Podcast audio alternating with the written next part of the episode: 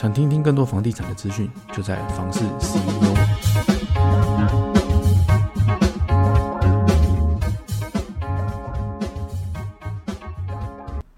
Hello，大家好，欢迎收听房事 CEO，我是七范启义。好，那这个节目呢，最主要就是要做给那些想了解房地产资讯的人，甚至是对房地产一知半解，那甚至是你可能很理解房地产、很了解房地产的人，那我们都可以来做个交流这样子。那为什么会想做个这个节目？那其实也是因为我在从事房地产的这几年呢，我发现到原来我的身边的朋友、跟我的家人啊、亲戚，甚至是我的客户啦，他们对房地产其实都不是很了解。通常都是听到可能啊某个新闻啊在讲，那某个文章怎么写，那他们就会很担心害怕。那为什么我敢这样子开这个节目，然后来跟大家聊？那其实是因为我是在建设公司。那在建设公司呢，其实我们是专门在买土地，然后再请营造厂这边帮我们盖房子。那我们在买土地的时候，其实最知道的就是我们的。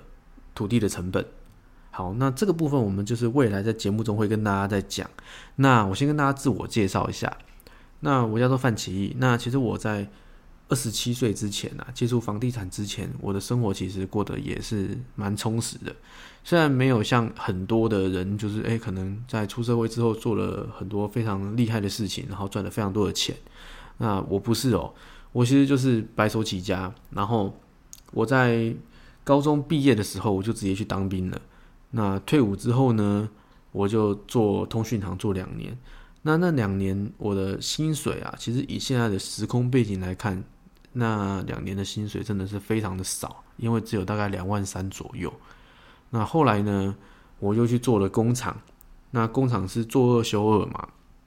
我在做二休二的时候呢，因为是呃休息的时间真的非常多。所以有让我非常多的时间去思考未来的人生要怎么走。那其实，在工厂待了六年的时间，前面这三年呢，我一直觉得，哎，我未来我希望我要做老板，那我希望我要创业，所以我真的就去做了。结果投资失利，我那时候负债了将近百万元。那这件事情我一直当时一直没有跟我的家人讲，我就自己默默的承受这些，因为我觉得这是我自己。造成的结果嘛，我就不能够去让他麻烦到我的家人这样子。那也是后来我在把这个债务要清偿掉的时候，我才跟我家人讲说，其实，在前面这几年我经历了这些事情，他们才恍然大悟，说哇，原来我在这几年做了这么疯狂的事情。但他们也没有对我太多的责备啊，因为毕竟我自己做的事情，我自己可以承担嘛。好，那。我在那时候呢，其实是我人生中其实算是最谷底的时候。那时候我一个月的收入大概在两万八到三万块左右而已，但是我却负债了将近百万元。那我的负债比啊，其实每个月的支出是要超过四万块的。那我后来呢，怎么去解决这件事情？是因为我晚上又去 KTV 打工。然后还做了第三份工作，帮人家做清洁，做那个吸尘螨的这个工作，所以我才有办法去支付到我的负债比这个这一块，不然我生活是真的过不下去的。好，那其实，在工厂这六年呢，我为什么哎会来接触到房地产？其实是在最后一年的时候呢，那时候因为家族的聚会哦，遇到我的姨丈。他也算是我生命中的贵人了，因为从那一次家族聚会的时候，就彻底改变我的人生了。因为那次家族聚会的时候呢，我的姨丈就跟我聊，呃，问我最近在做什么啦，那对于可能未来的规划有没有什么想法？那我就大概跟他聊了一下，我就觉得，诶，反正我哥哥也是这样啊，就是在工厂上班，那也在也交了女朋友，然后也就这样子结婚生子了嘛。那也是感觉很平淡的一生这样子，但我觉得我的野心会比较大了，我不会想要这么平淡。虽然我那时候有这么想，但是我觉得不行，因为我穷怕了，我真的是穷怕了。我希望可以变得也很有钱，然后可以就是那时候满脑子就觉得钱是可以主宰一切的这样子。但其实那时候想法是错的哦。对，那只是我们在讲聊聊，就是当时的想法嘛。好。那其实当时呢，呃，我一张就跟我讲了非常多的呃故事，那也跟我讲了很多的观点，对于可能我那个时候的年纪，应该是应该可以呃慢慢接触到一些不同领域的一些知识跟事物，所以他就跟我聊了什么叫做房地产，甚至是比较建议我啦，说我如果想要。呃，改变未来的话，其实可以多了解一些可能像这种高资产族群才接触得到的东西，那我才有机会呢，可以去了解他们这些有钱人在想什么，甚至是有房地产的人在想什么。那我那时候就回到家想了三天，我就想说，那我未来到底要做什么？还是我要继续这样子，白天二休二，然后晚上又去 KTV 打工？然后偶尔再去做一下，帮人家做清洁。那其实想了很想了大概三天左右，我就跟我就主动了传赖给我的那个姨丈，我就跟他说：“呃，姨丈，那我最快什么时候可以去你公司，然后来做实习这样子？”那我只是想说，我想出去看看，看看姨丈到底在做什么，因为我很常看到，就是华脸书看到他的呃老婆，就是我阿姨嘛，还有。他他的儿子，哎，每天的生活好像都过得还不错哎，而且好像呃看到他们从中立，然后又搬到竹北去，好像在竹北又买房子，哎，这就引起我好奇心啊！为什么感觉平淡无奇的一个人，然后他可以随随便便就诶中立呃可能中立的房子卖掉，然后又去买了竹北的房子？因为大家都知道，竹北的房子那个时候其实正要起来，其实很贵哦。其实就已经很贵了，以当时的时空背景来看，真的很贵。甚至是以我的角度来看，真的很贵的。对，好，那我就抱持着这个好奇，那我就到他这个建设公司去实习，去了解一下，说平常他他们到底在做什么，然后就开始我的人那个不一样的人生了。那这个部分呢，就是之后会跟大家再聊一下我在建设公司我学到了什么东西，然后甚至是我学到学到的东西是一般人可能比较少去接触到的，甚至是没有看到的这一面。因为现在我发现很多的人，他其实在可能报章、媒体、杂志啊，然后去看到，诶，可能比方说房地合一税好了，他就开始害怕啊，房地合一税政府要打房了，那对我来说会不会是一个？很大的一个打击，然后房地产可能是不是要倒了？很常会遇到这样的问题，而且太多了。很多人看到一些可能危言耸危言耸听的一些标题啦，甚至是一些文章内容，他就开始担心害怕。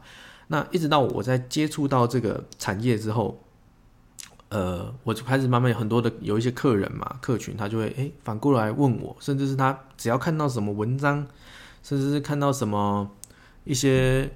呃，新闻啦，就开始报道嘛，他就会跟我讲，哎，他这样子房子会不会有问题啦？他该不该买房子啦之类的。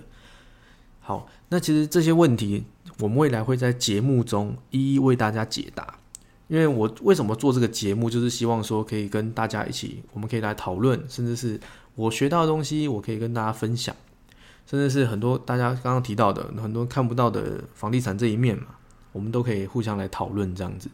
那因为我们是建设公司，所以我们可以最清楚整个现在市场的一个价格跟反映的成本，这个都是我们可以第一优先，应该说我们可以第一手知道的一个资讯。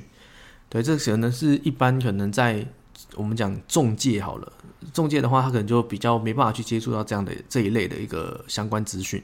那为什么建设公司可以？是因为其实房子这个东西很简单哦，它就是呃土地，你必须要有土地，你才能够盖房子嘛。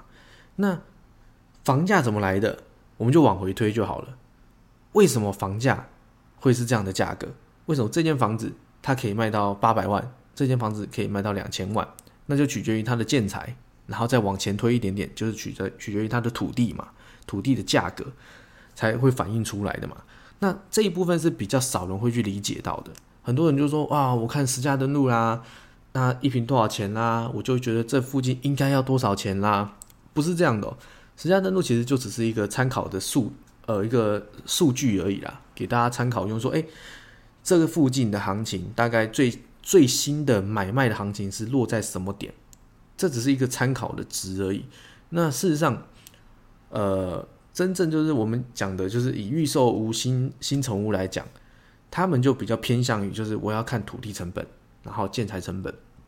那实价登录就要看中古屋，因为中古屋它的他们的买卖行情都是比较早的嘛，比较呃之前的东西的，甚至是你要去挖他们之前可能土地买多少啦，建材用多少的价格啦，其实这都是会花非常多的时间，所以实价登录就是我觉得它是可以参考到中古屋的。那如果是新城屋的话，我觉得就不适用这个。对，那这个未来呢，其实我们会在未来的节目都会跟大家做一个分析，也会特别去开这个，对，就是开这个题目的一个那个节目来跟大家聊。好，那其实我在建设公司这边，呃，其实也认识到很多的很多的人嘛，那也开始会接触到一些，诶，来自四面八方，他为什么会来接触房地产？对，这个是也是大家很好奇的。好，那我们接下来呢，就是今天也有请到一个特别来宾，他叫做福将福将先生。对，那这个这个人呢，他对我来说算是，诶，我在这些建设公司，我看到一个很特别的一个人。因为他以前的经历真的太特别了，那我也想跟大家分享一下他为什么会来接触到房地产。来，那欢迎我们的好朋友福将先生。哎，大家好，我是福将先生。好，那福将先生，那你来跟听众这边讲一下，就是你是如何接触到房地产的？呃，大家好，呃，我今年我是七十三年次，今年应该。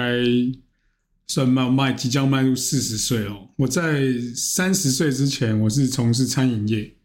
那我在，因为我家族是在桃园在地这边做了一些呃麻辣臭豆腐的这样的连锁餐饮。那从我小学到现在都是哦，所以我从退伍的时候就在家里的亲戚的店里面帮忙上班这样。好，哎，那你这个豆腐店是知名的那个，豆方便讲一下店名吗？呃，国税局应该不会查吧？不会，不会，不会，你就讲没关系。就是因为我我的爸爸的堂兄弟姐妹们都是在从事，呃，就大家知名听过夜市的某师傅麻辣臭豆腐，跟某就是那个酱麻辣臭豆腐，对，这是我们家里面亲朋好友都在从事的。是是是，所以我退伍后就在亲朋好友店里面帮忙上班，然后到自己创业这样。哎。那你之前在豆腐店上班，那后来去创业，你是做了哪方面的工作呢？呃，因为是这样说哈，我从学徒开始做到自己创业，呃，从二十岁历经到三十岁这十年哦，都在餐饮业里面工作。那中间这段时间虽然收入还不错，但是都是靠劳力赚钱嘛。那餐餐饮业就是汤汤水水的东西很多啊，然后每天是。下班的时间都比别人晚，那起床时间都比别人早，是那总觉得我好像没有什么交友空间。我的二十岁到三十岁好像都在油油腻腻、汤汤水水的这种环境里面生活。哦，那其实也是很不容易耶。那是什么样的一个机缘会让你接触到房地产呢？呃，有一年家族聚会的时候啊，有一位我的姑姑，嗯，在我闲聊当中就告诉我说啊，都已经三十岁了，是不是要过三十岁不一样的门槛？所以我就在这个时候跟姑姑讨论了一下，姑姑给我了一个方向，是说，哎，要不要考虑到做其他业务类的工作试试看？所以他就建议我到了建设公司来尝试一下。所以我也挺好奇的，建设公司跟房屋中介有什么不一样哦？所以，嗯，到了这间公司绕了一圈看一下，哎，其实确实比我想象中在房地产有点不同了，所以。就接受了姑姑的邀约，所以来了尝试。好，那你当时是在方呃是在哪一年的时候进入到这个产业？呃，其实相关的时间我有点模糊，但我第一次接触房地产的时间，其实是在我二十二岁的时候，蛮特别的，很年轻呢，但也不算是接触啦，就是其实有一天我在骑摩托车经过。在我们家附近的路口的时候，有看到一些广告旗帜啊啊，房价多少钱呢？我记得那时候只要十几万，十二万一平，我就很好奇啊，然后就回家问了我堂哥，因为他有买房子的经验。我说：“哎，哥哥，一平十二万是贵还是便宜啊？他跟我说，在我们家这附近的区域，十二万还是太贵哦，嗯等到个位数的时候才可以买。对所以我才觉得哦，原来十二万在这个区域算贵，因为我家住在嗯，呃平镇大润发的附近。我在我二十岁，大概将近二十年的时候，二十年前的时候，其实算是没有发展到很、嗯很多元，像现在这样子这么繁华。所以我就觉得哦，原来个位数才算划算，所以我就没有再继续看房了。那我二十七岁 结婚的时候，我又骑着摩托车跟着我太太骑摩托车经过平镇高中附近的一个代销案的时候，它上面写三房加车位只要三八八。然后听起来算以现在的时空背景来说，听起来算很便宜。对，那时候就好奇走进去代销中心嘛，啊，三八八好奇啊，怎么可以这么贵啊？三百八十八万的房子，就走了进去之后，代销人员说你只要付十万块，后面都可以帮你办贷款，这些都没问题了。然后觉得哎呦，三八八好像也可以啊，十万块我也拿得出来啊。但我太太就讲了一句话：我们有地方住，买房子干嘛？啊他买了房子贷款，你缴得出来吗？嗯，那我就说啊，我们可以租人啊。太太说，你确定租得出去吗？谁要帮你租？你会租吗？那租出去房贷不用缴吗？哎，好像又是哈，嗯，所以我就算了，就没有买，就离开了。这是我第二次接触房地产。嗯等到我第三次接触房地产，就是我三十岁踏入建设公司的时候，嗯是那我又有一次偶然的机遇，又经过了我二十七岁的时候那一间建案的周围，刚好看到墙上电线杆上有人就贴了这个案子的一个价钱。嗯，呃，其实让你猜一下，那个时候的价钱是多少？大概过了多久？将近四年，四年的时间，三四年左右到五年。三八八，我觉得四年应该涨一百吧。呃你太小看了。四年后，我看到墙壁上的电线杆上面贴，就是某社区一样三房加车位，它的价钱是八八八，涨了五百，诚可意。哇，那如果你是屋主八八八，你顶多给他砍个多少？你觉得你会接受？八十八，我们就去头去尾八十八十八好了，就八百万。对啊，三八八到八百万中间差多少？哎、差很多嘞，对四百一十二万，这就是房地产对我来说的魅力。因为我在三十岁之前，因为我的餐饮业其实收入是很稳定的，对，每个月的收入都非常非常稳定，所以那加再再加上我的工作都在餐饮里面，对，所以我没有时间在外面花钱。嗯，我赚的钱就是手机网络上划一划，想买什么就直接点一点就送来了，就网购了，对，很方便。所以就是因为这样子，也导致我的副作用，嗯就是朋友会揪我去投资一些我看不懂的东西。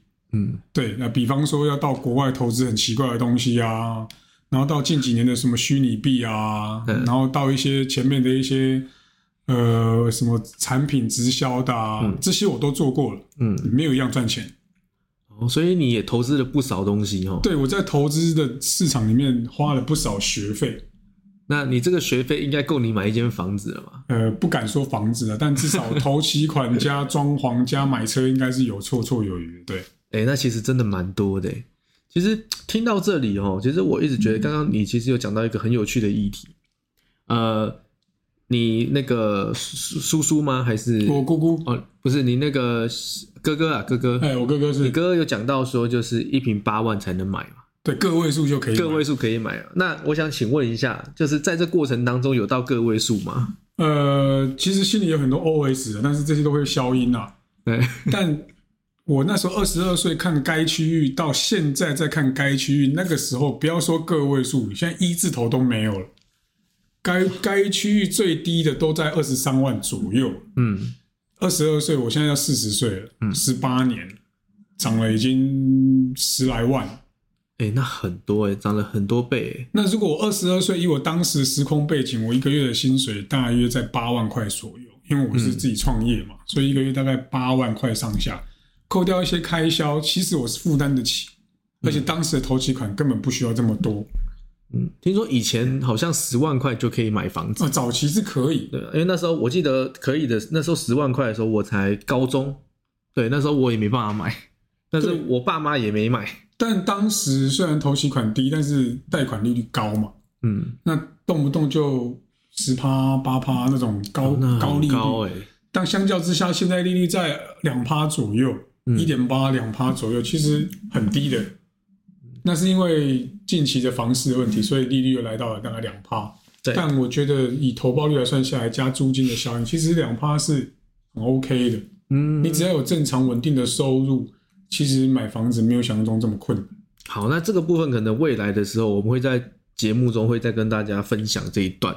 那其实很多议题是可以跟大家分享的、包含说现在利率啦，那对大家的影响会是什么？包含说，其实现在大家新闻媒体都在讲，就是呼吁大家哦，那个房价很高啊，那年轻人不要买房，用租房子的方式，其实这都是可以未来我们会跟大家去说明。那为什么呃新闻媒体要这么说？那我们在最前线的，我们是建设公司嘛，那最前线我们看到的东西是什么？包含说我们从这段时间，从可能这十年、二十年，那台湾的房地产到底经历了什么？那未来会有会有什么样的其他的经历？这其实我们都可以在未来的节目中跟大家做分享。好，那今天呢，其实很高兴哈，请到福将这边来跟大家做经验的分享。那其实最后呢，我其实想再问一下福将先生，就是你针对其实我们讲近年就好了啦，就是你从从业的这几年来来看，你觉得现在台湾的房地产的价值跟它的趋势是什么？呃，台湾房地产是很特别的一个地方哦，就是呃，土地是不会再长大的嘛，买一块就少一块嘛，所以大家会觉得好奇说啊，现在政府打房啊，经济萧条啊，那房子到底是会涨还是会跌？那大家把这个问题回转到十年前的这个时空，将近十年、十五年左右，这个议题我觉得在台湾都是像一个轮回啊。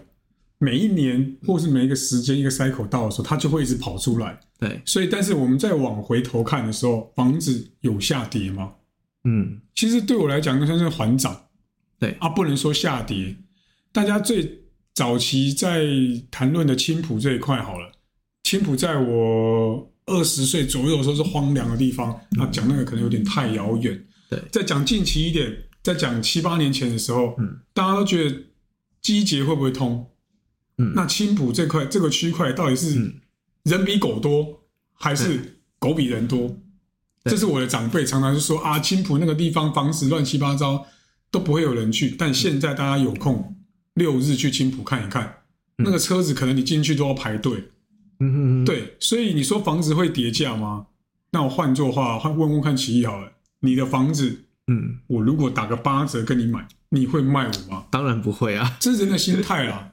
对就，像我，我不缺钱，我为什么要把我东西赔钱卖对，啊？你原价跟我买，我都会想要沉深思熟虑一下，更何况是要打折，嗯，对吧？所以台湾是一个很特别的地方，是拥有房地产的人啊，永远都会很安静。嗯，何谓很安静？你看一些网络上留言啊，或是一些脸书、IG 有在批评房地产人，多半都是他没有能力买到房子，他只会希望房价下跌，他只希望房价能够跌到谷底，他再进场。